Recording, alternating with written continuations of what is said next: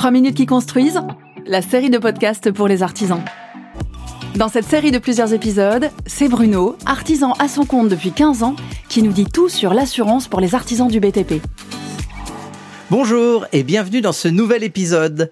La thématique du jour, c'est l'assurance dommage ouvrage. Qu'est-ce que c'est? Est-elle obligatoire? Remplace-t-elle une assurance en responsabilité décennale? Explication.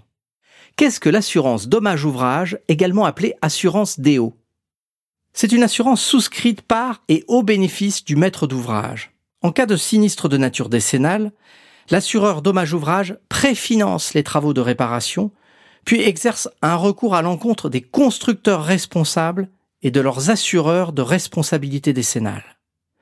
L'assurance dommage ouvrage est souscrite par le maître d'ouvrage.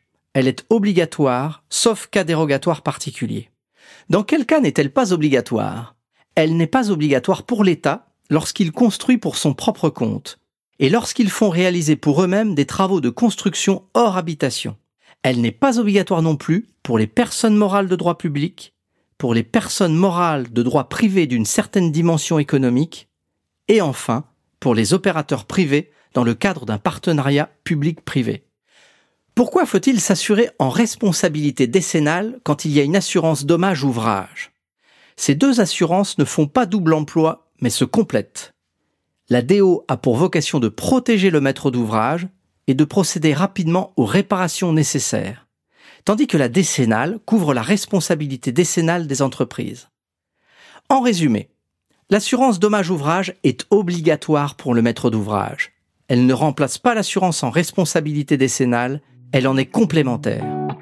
L'ADO, c'est fini. Merci pour votre écoute. À bientôt et assurez-vous. 3 minutes qui construisent, une série produite par SMA BTP, votre assureur partenaire.